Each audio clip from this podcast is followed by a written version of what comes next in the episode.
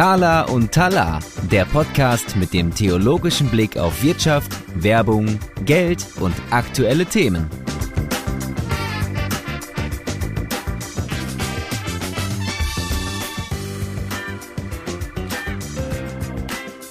Ja, hallo, mein Name ist Tobias Pusch. Mit meiner Firma Wortlieferant produziere ich diesen Podcast. Und wer jetzt hier meinen Co-Host Tobias Siebel vermisst, dem sei gesagt, der erholt sich gerade ein bisschen, denn wir sind ja gerade zurückgekommen von der Konferenz Thaler und Talar in Volkenroda im Kloster. Die hat der Tobias organisiert und jetzt, ja, jetzt darf er noch mal ein bisschen ausspannen. Wir hatten eine tolle Zeit in Volkenroda bei super Wetter mit total spannenden Dozenten, eine kleine exklusive Gruppe Netzwerken und vor allem ganz viel toller Input. Und eine dieser Sessions, die haben wir als Live-Podcast gestaltet. Und zwar das Gespräch mit dem Thorsten Hens. Das werdet ihr jetzt gleich hören. Thorsten Hens, ein Deutscher in Zürich, Finanzprofessor am Institut für Banking und Finance der Universität Zürich, aber auch an der norwegischen Handelshochschule in Bergen. Er hat studiert in Stanford und er hat die evolutionäre Portfoliotheorie entwickelt. Hm, Klingt jetzt erstmal so, dass man nicht sofort weiß, worum es geht, glaube ich. Ganz grob gesprochen, ähm, er betrachtet die Finanzmärkte als eine Interaktion verschiedener Anlagestrategien. Und was jetzt hier abstrakt klingt, das macht er gleich im Gespräch sehr schön konkret. Allein deswegen lohnt sich das Zuhören. Außerdem beantwortet er uns die Frage, ist Geld jetzt eigentlich gut oder böse? Und er sagt uns, warum er froh ist, dass es an den Finanzmärkten Psychopathen gibt. Also, eine total spannende Folge. Die Zeit ist für Tobias und mich, als wir da im Kloster auf der Bühne saßen, wie im Flug vergangen. Und bitte nicht wundern, diese Aufnahme halt ziemlich. Das ist der Raumatmosphäre geschuldet. Wir haben versucht, das technisch so weit wie möglich zu lindern. Ich glaube, es ist auch hörbar geworden. Aber bitte nicht wundern, es klingt ein wenig nach Kathedrale. Also, viel Spaß beim Zuhören.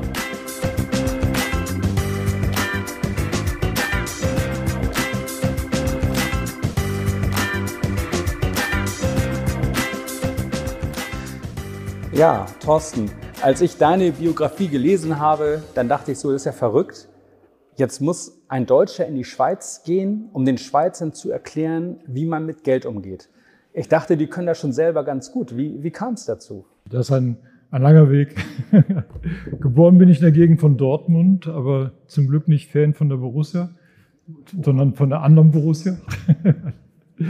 Und dann habe ich bin ich aufgewachsen im Sauerland, da sah es ungefähr so aus wie hier, also wenig Leute, viel Natur und habe studiert in Bonn. Und danach habe ich einen großen Sprung gemacht über den Teich nach Stanford, wo ich ein paar Jahre war.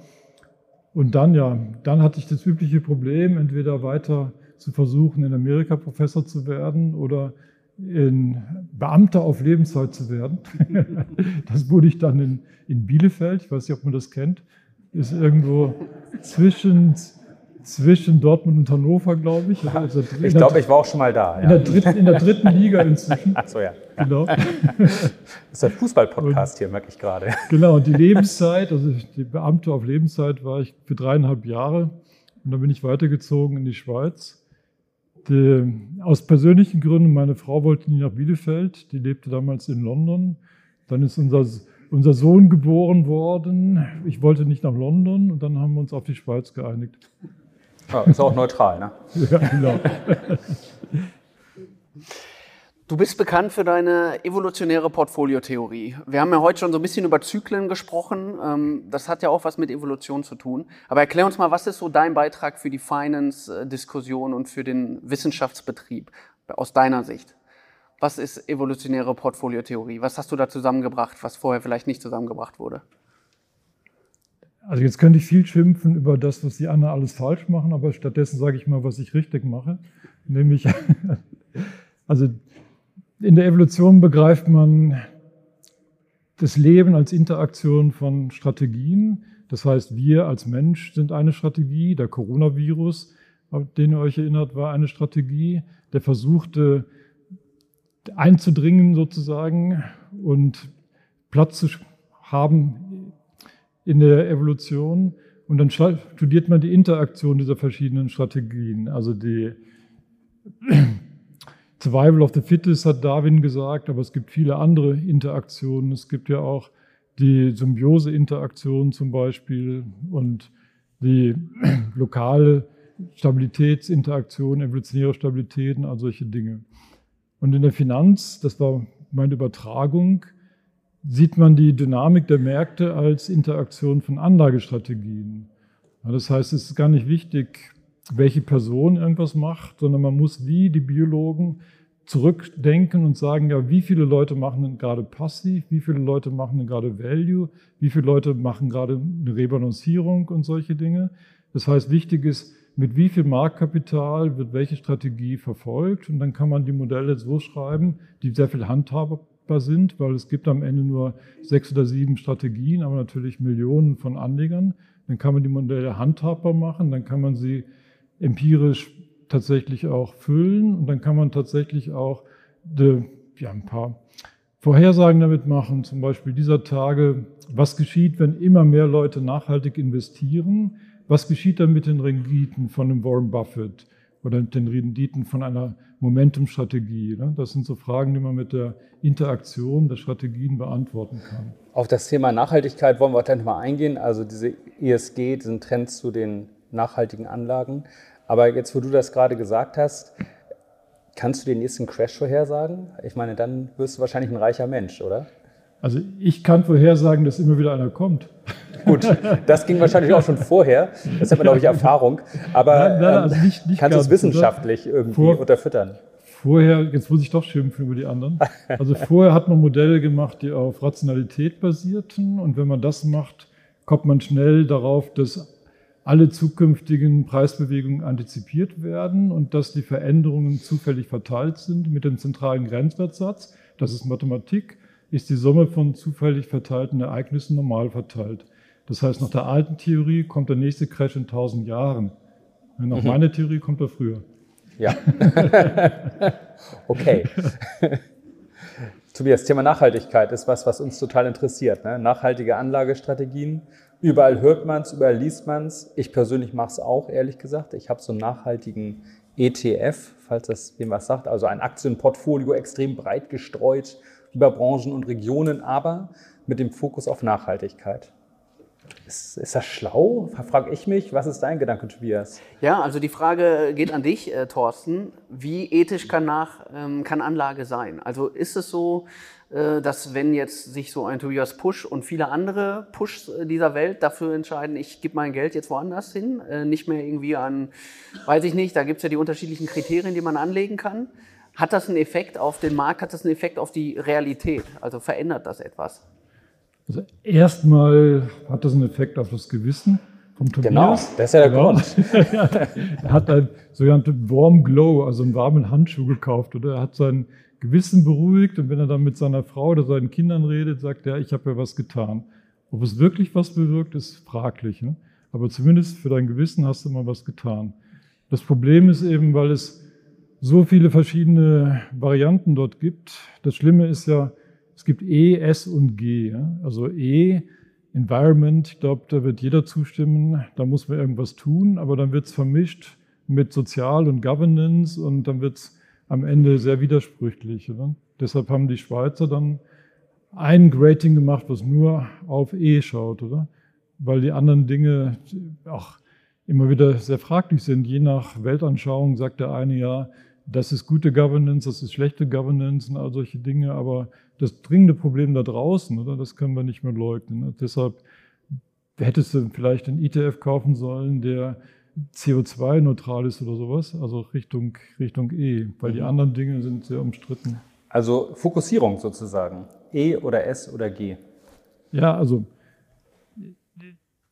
ja, gleich haben wir noch Vorträge über G, vermute ich, oder über Governance und, und solche Dinge. Aber, aber ich denke, das Hauptproblem oder das größte Problem, was wir jetzt mal anpacken müssen, ist das Umweltproblem.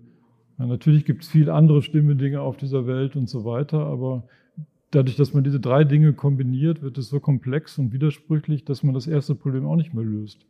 Also von ja. daher finde ich, vielleicht sollten wir mal auf das fokussieren, was jetzt dringender ist. Wenn du sagst, man kann sich auf E fokussieren, das heißt, wenn jetzt, wir haben ja auch viele Stiftungen oder auch äh, Vermögende hier im Raum oder Leute, die große ähm, Vermögen verwalten, wenn die jetzt sagen, ich shifte jetzt mein Anlageverhalten von nicht E auf E, hat das finanzwissenschaftlich, hat das wirkliche Effekte oder ist das äh, Greenwashing, E-Washing, was auch immer? Also kannst du das als Wissenschaftler nachweisen und, oder kannst du sagen, das hat wirklich einen Einfluss auf die, auf die Unternehmen und das verändert etwas zum Positiven? Ist das so oder ist das eher äh, ja, für das Gewissen gut? Also in der, in der Theorie natürlich, weil in der Theorie bedeutet das, dass die Aktienkurse von den Firmen, die schlecht für die Umwelt sind, dann runtergehen. Das bedeutet, die haben höhere Kosten, wenn sie sich refinanzieren. Die Cost of Capital sind höher. Dann sollte dadurch eben eine Lenkungsfunktion stattfinden. Aber in der Praxis ist es schwer, oder? das wirklich zu sehen, dass diese Lenkungsfunktion über den Aktienkurs funktioniert, weil der Aktienkurs ist so ein volatiler Jojo, 20 Prozent rauf und runter auf dem Index und Einzelaktien noch viel höher. Also diese Keule, sage ich mal, damit die Unternehmen zu lenken, ist sehr stumpf. Also es geht wirklich besser, wenn man sagt, okay, ich bin der Anteilseigner, ich bin euer Chef, oder? Mir gehört ein Teil der Firma und da gehe ich da hin. Und dann mache ich, sage ich was oder und sage, nee, was ihr da macht, das gefällt mir jetzt nicht. Und ich, ich habe das ja zu sagen, ihr seid mein Eigentum, oder? Also, ihr, nein, also als Aktionär bin ich ja nicht einfach jemand, der der nur Rendite kassiert. Ich habe eine Verantwortung. Ich bin der Eigentümer der Firma. Da kann ich halt Engagement machen, kann ich da hingehen und das wirkt mehr. Das heißt also, wenn jetzt der Tobias offensichtlich in seine nachhaltigen ETFs investiert, dann gibt er ja sein Stimmrecht an BlackRock. schlimmstenfalls BlackRock oder sowas ab. Ähm, eventuell, ja. Äh, eventuell, genau. Äh, auch bekannt als iShares ähm, für die Privatanleger. Das ist eigentlich aus deiner Sicht, ist das eher kontraproduktiv, also wirklich nur für seinen warmen Handschuh gut? Also die Frage ist, ob BlackRock das macht, was du dir damit wünschst, oder? Der Larry Fink hat sich ja dann irgendwann mal grün angestrichen und gesagt, ja, wir machen jetzt alles noch grün und so, oder? Der Effekt war für BlackRock, dass sie die Gebühren erhöhen konnten, und das ist sicherlich schon mal gut. Aber ob sie tatsächlich deine Interessen durchsetzen, musst du dann genau schauen, ne? weil die haben auch viele andere Interessen. Ne? Ja, munkelt man, habe ich auch schon von gehört. Aber dann, dann okay, ich habe verstanden, das ist gut für mich erstmal, ob es den Zielen dient, die ich äh, ansteuere, ja, vielleicht homöopathisch so ein bisschen. Aber dann würde mich mal interessieren, was in deinen Augen eine bessere Methode wäre, um diese Ziele zu erreichen. Also die direkte Methode ist natürlich auf seinen Konsum zu achten. Also es ist ja sehr, in, nein, ist sehr indirekt und auch sehr bequem zu sagen, ja, jetzt kaufe ich mal da einen grün angestrichenen ETF oder so, aber der wirkliche Punkt ist, wie lange fährst du dein Auto? Also nicht, ob es ein E-Auto ist oder ein anderes Auto, sondern wie lange fährst du das, oder? Wie lange kannst du ertragen, dass dein Nachbar lächelt, weil du eine alte Kiste hast, oder? Also das ist der, das ist der wirkliche Punkt. Ich habe gehört, du hast einen 15 Jahre alten Volvo, du hältst es aus. Ja, genau, weil, weil mein Nachbar ist freundlich zu mir, weil ich Professor bin oder nicht, weil ich einen BMW fahre oder so. Also das ist eine andere, eine andere Dimension die, also acht auf deinen Konsum. Wo machst du deinen Urlaub, oder? Fliegst du in die weite Welt oder setzt du dich aufs Fahrrad und gehst auf den Campingplatz, oder? Das schlage ich meiner Familie immer vor. Ah, das wird aufgezeigt, sollte ich nicht sagen. Ich mache immer drei Wochen Urlaub mit der Familie, eine Woche Urlaub von der Familie. und das geht da so, dass ich sage, so, jetzt setzen wir uns auf Fahrrad und fahren auf den Campingplatz, wer will mit? Da habe ich meine Ruhe. Auch eine Art von Steuerung. Aber du sagst, also, so wie ich das verstehe, sagst du ja Steuerung von unten statt von oben. Nicht? Also ich steuere da an der Basis also, durch, mein, durch meine Nachfrage. Also da hast du den direkten Impact. Also wenn, wenn es irgendein Gut gibt, was schlecht für die Umwelt ist und du kaufst die Aktien nicht davon, im schlimmsten Fall würde dann das Unternehmen sich anders finanzieren. Vielleicht verkauft es die Sparte an eine Private Equity Firma oder so, dann machen die das immer noch, solange du das gut kaufst. Die oder? Firma ist dann grün in der Bilanz, aber das Schweinegeschäft wird weitergetrieben also von Beisp dem anderen. Beispiel Holzim, oder? Hm. Die haben eine Filiale in Indien verkauft. Zement, die, ne? Bitte? Zement machen Zement die, ich. machen die, genau. Das ist bislang, also vielleicht gibt es auch da Innovationen, aber bislang sehr CO2 verbrauchend. Dann haben sie äh, generieren, sorry. dann haben sie eine Filiale in Indien verkauft, weil es Druck gab eben von den ESG-Fonds und so, aber die Filiale läuft weiter. Ja, also nichts erreicht in Sachen Einsparung, eher im Gegenteil, nicht? Genau, aber du könntest ja auch andere Häuser bauen, oder? Du könntest ja auch überlegen, okay, baue ich nicht mit so viel Beton oder so und vielleicht, ja, ich weiß nicht, wie hier gebaut ist Stahl, ob das CO2-neutral produziert wurde, weiß ich auch nicht.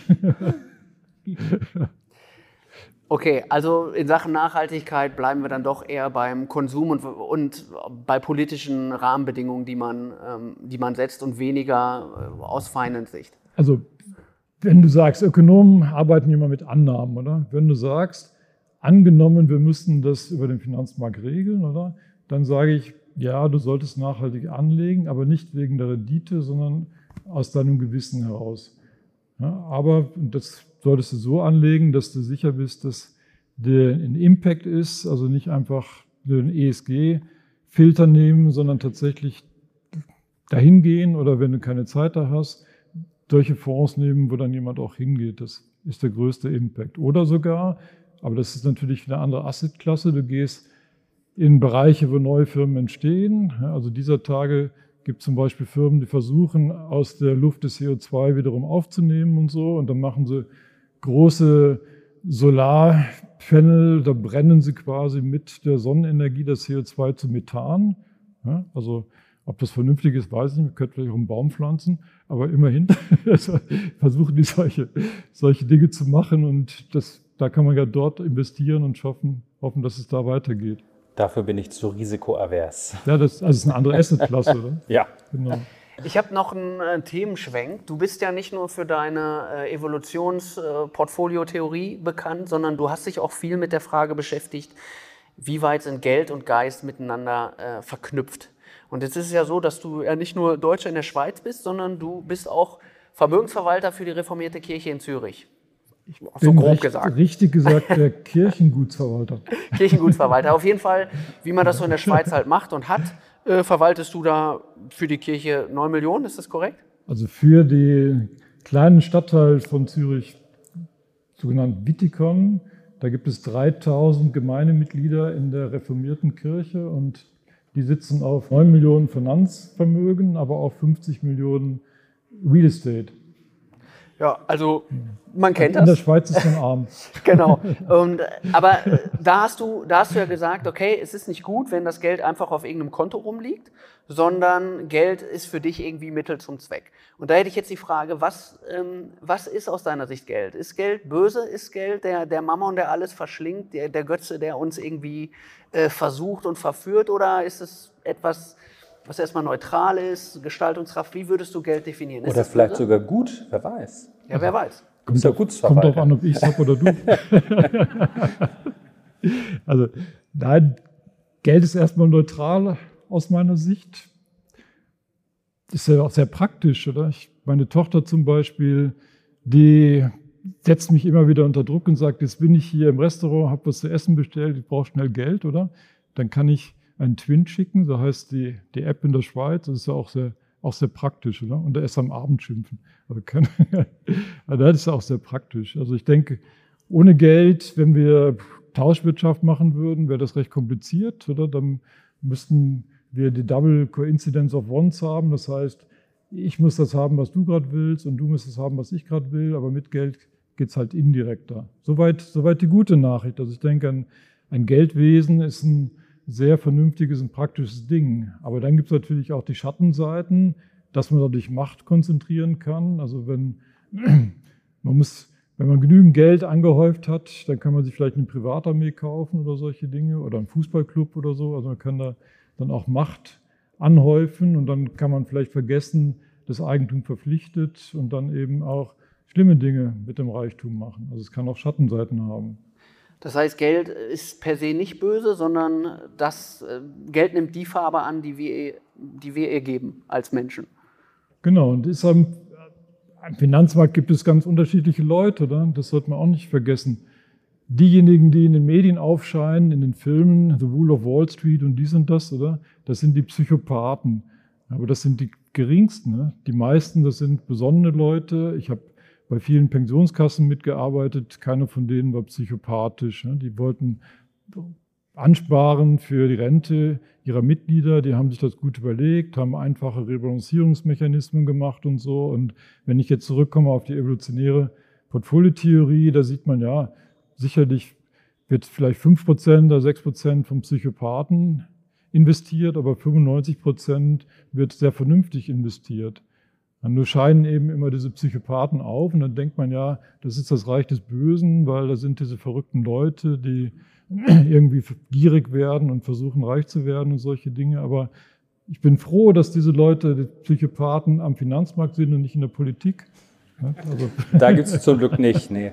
Ähm, zum Glück. Aber wie ist denn das? Wie legt man denn so, also angenommen, ich hätte jetzt in meiner Gemeinde mal 9 Millionen Franken über, wie, wie legt man sowas an? Das ist eine gute Frage, oder? Also für eine Gemeinde jetzt spezifisch, ne? nicht ja, also allgemein. die erste Frage ist, legt man überhaupt an? Und dann war es so, bei der reformierten Kirche Wittikon, die hatten das Geld bei der Kantonalbank, sowas wie eine Sparkasse, zu Negativzinsen auf dem Konto. Genau. Warum? Weil dann konnten sie ihre Hände in Unschuld waschen und konnten sagen, ja, wir sind ja da in dem Reich des Bösen nicht aktiv. Oder? Wir geben den Arm, also der Bank. Nein, also die wollten einfach nichts damit zu tun haben, oder? Also die wollten sagen, ja, okay, ich war es ja nicht, ich habe da nichts Böses gemacht. Und dann haben sie mich, weil ich gesagt habe, nein, ihr müsst das Geld anlegen und so, haben sie mich gebeten, am Sonntag früh zum Gottesdienst zu predigen. Dann habe ich gepredigt über Geist und Geld, oder? Dann habe ich sogar die Bibel gelesen, oder? Und da gibt es manche Sachen dafür, manche Sachen dagegen und dies und das. Und ich habe alles tolle Argumente aufgeführt und dies und das. Aber das wesentliche Argument war das folgende. Die dachten, wenn das Geld auf dem Konto liegt, zu Negativzinsen, sei es nicht am Finanzmarkt. Genau. Ich habe gesagt, das ist nicht für euch am Finanzmarkt. Natürlich ist es am Finanzmarkt. Die ZKB, die hält eine gewisse Reserve, aber die restlichen 90 Prozent sind sehr wohl am Finanzmarkt. Die ZKB macht eine Rendite nach irgendwelchen Kriterien, die euch vielleicht gar nicht gefallen. Ihr kriegt die Negativzinsen, aber letztendlich ist das euer Geld. Und dann sind sie aufgewacht. Das war die gute Nachricht. Und dann kamen die Pfarrer und haben all ihre Ausschlusskriterien aufgelistet. Das war die schlechte Nachricht. Zum Beispiel, man darf nicht in einem Land investieren, was eine Todesstrafe hat. Ja, ich bin auch gegen die Todesstrafe, aber dann ist zwei Drittel aller Aktieninvestments schon weg, oder? Weil USA hat die Todesstrafe. Dann hat man da große Diskussionen. Der radikalste Pfarrer, der hatte hier, so wie du, so einen Apple-Computer, oder? Dann habe ich ihm gesagt, ja, lass uns mal überlegen, wie ist dieser Computer produziert, oder? Wo kommt er eigentlich her? Und er wurde immer kleiner und am Ende hat er gesagt, okay, wir dürfen alles machen. Erdöl. genau. Also dann, am Ende haben wir so Toleranzschranken eingeführt, oder? Ja. Also die, weniger als 5% oder so war dann okay, weil zum Beispiel, wenn man ETF kauft, hat man nie Kontrolle, welche kleine Position da sonst noch irgendwo drin ist. Dir ist aber in dem Zusammenhang, äh, hast du erzählt, auch ein Gleichnis wichtig. Äh, wenn wir jetzt nochmal den äh, Neutestamentler in dir wecken dürfen. Äh, welches ist das und warum?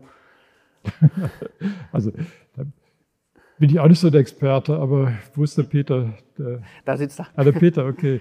Also ich habe das Markus-Evangelium Kapitel 20 gelesen, oder?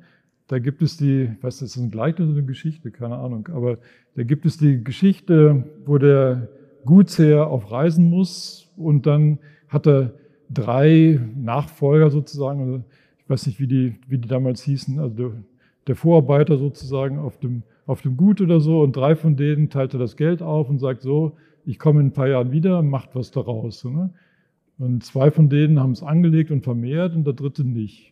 Und den dritten hat er zur Schnecke gemacht, oder? Und das steht in der Bibel. Also ich lese das so, dass auch dort irgendwie Eigentum verpflichtet, dass man, dass man tatsächlich die, sagen wir, die Ethik des Mehrens hat. Also dass man nicht einfach das Geld liegen lässt, sondern dass man es vermehrt und dass man tatsächlich damit wieder gute Dinge schaffen kann. Das ist ein aber guter du bist Punkt. Experte. Ja, ein guter Punkt. Das können wir ja noch in der Pause klären. Ähm, aber der Punkt der Fruchtbarkeit, den hatten wir heute auch schon mal. Und du hast ja eben gesagt, ja, wir müssen den Konsum eigentlich einschränken. Wie, wie würdest du das in Verbindung bringen mit diesem ja auch biblischen Anspruch oder seid fruchtbar und mehret euch? wachst, seid aktiv. Wie kann man das zusammenbringen? Und auch in Bezug auf die Menschheit natürlich. Nicht? Also wir sollen ja eigentlich immer mehr werden, aber man hat so das Gefühl, dem Planeten tut das nicht so besonders gut. Das bringt mich auf eine Aussage, die ich auch schon getätigt habe, die kam mir nicht gut an. also ich habe, nein. Hau mal raus, wir gucken. Diese, also meine Vermutung ist, diese Aussage, seid fruchtbar und mehret euch, kommt aus einer Zeit, wo es halt noch viel zu wenig Menschen gab, oder? Aber jetzt, wenn ich die Umweltkatastrophe sehe, die wir da anrichten, habe ich eher den Eindruck, es gibt zu viele. Also irgendwie müssten die Theologen mal sagen, oh shit, das ist nicht mehr zeitgemäß, oder? Seid fruchtbar und mehret euch, sondern bewahrt die Schöpfung, oder? Und wenn wir einfach so rücksichtslos konsumieren, also es gibt andere Länder, die haben mehr Leute als wir, aber die konsumieren nicht so rücksichtslos. Also das muss man in Relation setzen. Wenn wir so rücksichtslos konsumieren und uns weiter vermehren, verbreiten, überall hin und so, das wird die, die Erde nicht, lang, nicht mehr lange mitmachen. Also dieses, dieses Rücksichtslose, wir haben heute zwar das, die positive Gier kennengelernt, aber du, du hast ja auch ähm, zum Beispiel bei unserem Medienpartner Go Magazine, äh, das Magazin wird ja auch ausgelegt, hast du ein Interview gegeben und da gehst du auch auf die Todsünden ein, ja, die katholischen, die sieben. Oder großer, großer Lesetipp übrigens. Ja, ganz, großer ganz, Lesetipp, ganz tolles genau. Interview, also tolles Magazin, tolles Interview. Sind mindestens auch zwei hier gerade vom, vom, vom Go Magazin. Sehr empfohlen. Ja. Genau.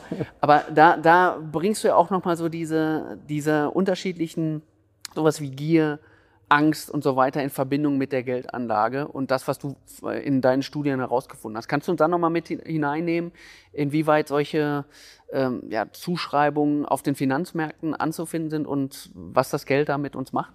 Also das ist mein zweites Forschungsgebiet. Auf der einen Seite erforsche ich die Dynamik der Finanzmärkte durch die Interaktion von Anlagestrategien.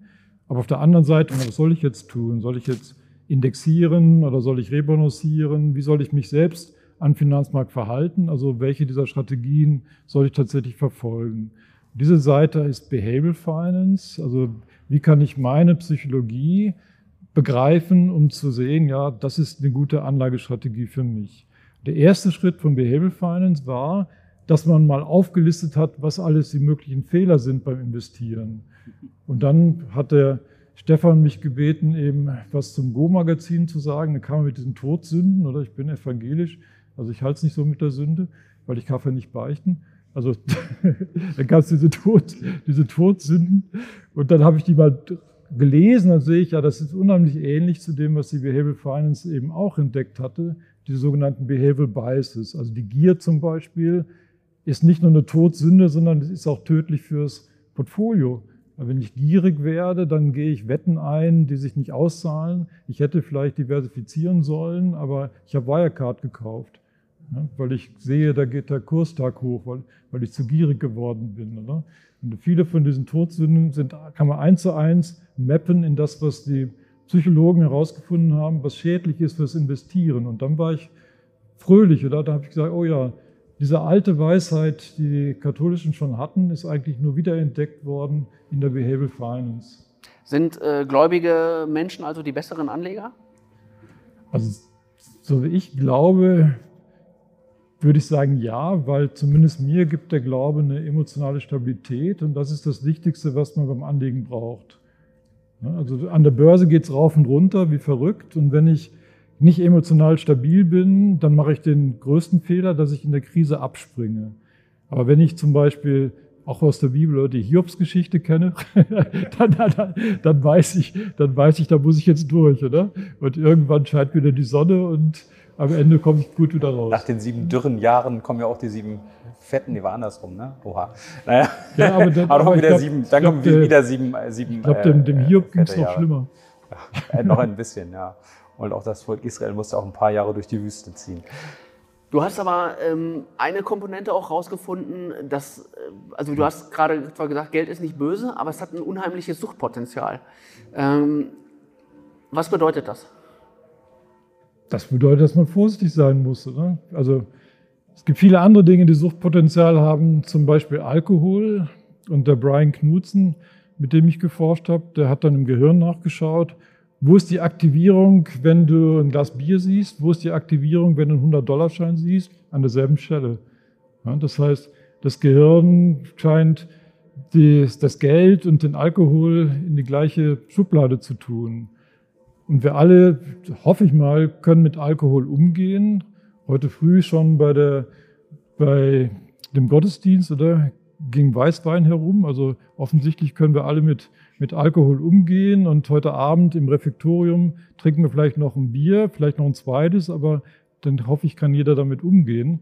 Und so muss man auch eben mit Geld umgehen können. Es hat Suchtpotenzial.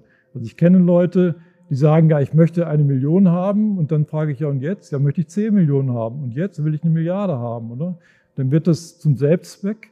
Die opfern ihr ganzes Leben für das Geld, ziehen vielleicht aus steuerlichen Gründen in die Schweiz, oder? Dann werden sie der Sklave des Mammons, oder? Dann, dann opfern sie ganze Freund, die ganzen Beziehungen und dies und das, opfern sie dem Geld. Also das ist, hat Suchtpotenzial. Aber ich glaube, da geht es auch darum, dass Geld natürlich Sicherheit suggeriert, oder? Also ich glaube, der Mensch sehnt sich nach Sicherheit, was aber für gläubige also, Menschen natürlich auch interessant ist, denn wir sollen unsere ich, Sicherheit ich trinke, Geld finden. Ich trinke auch gerne ein Glas Wein, oder? Ich sehne mich, wenn ich ein gutes Essen habe, nach einem Glas Wein. Das ist Sicherheit, oder? Aber ich trinke nicht zehn Flaschen. Also das, das heißt, klar brauchst du das, du brauchst eine Pensionslösung, vielleicht musst du ein Haus kaufen für Sicherheit und dies und das, aber brauchst du 20 Häuser, brauchst du eine Milliarde? Also, sicher ist sicher. Können denn, Irgend, irgendwann ist übertrieben.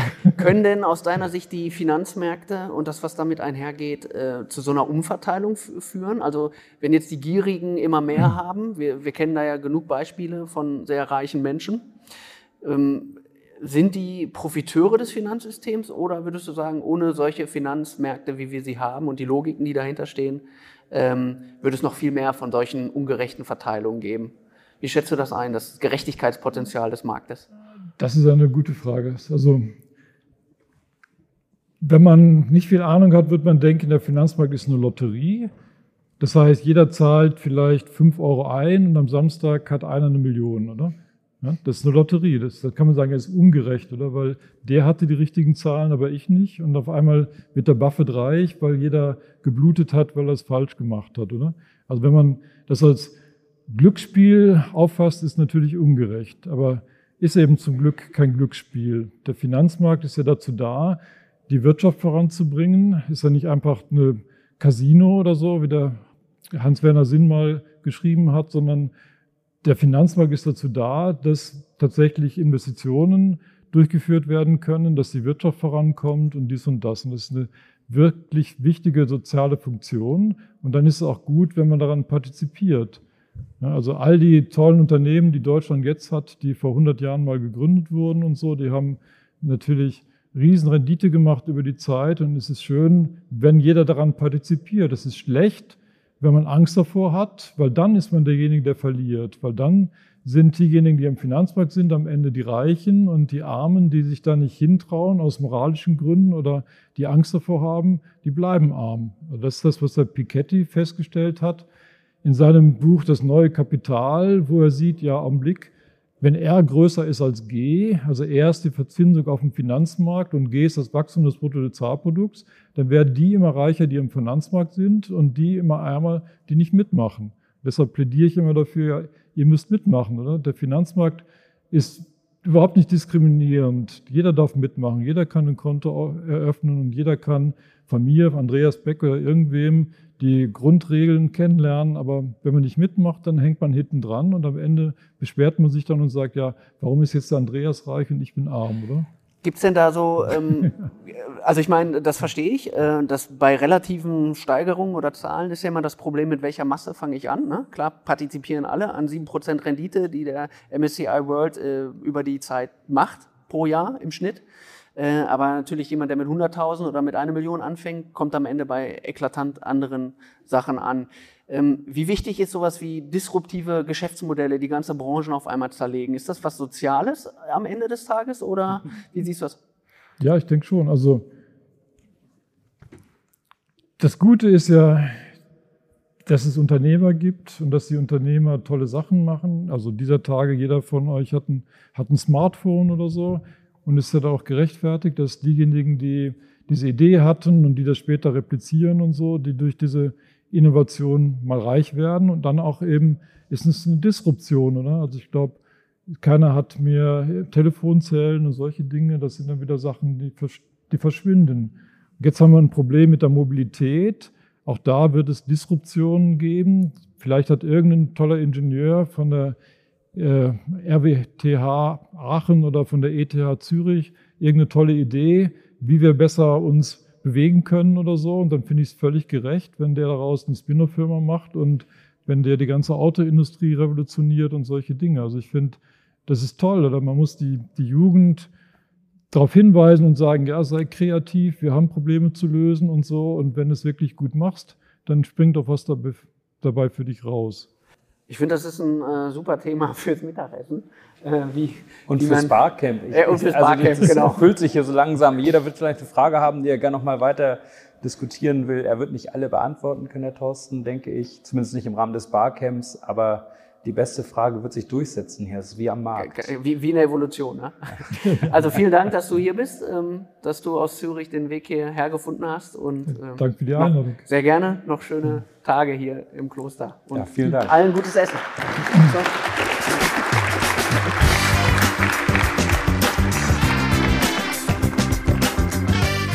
Tala und Tala, der Podcast mit dem theologischen Blick auf Wirtschaft, Werbung, Geld und aktuelle Themen.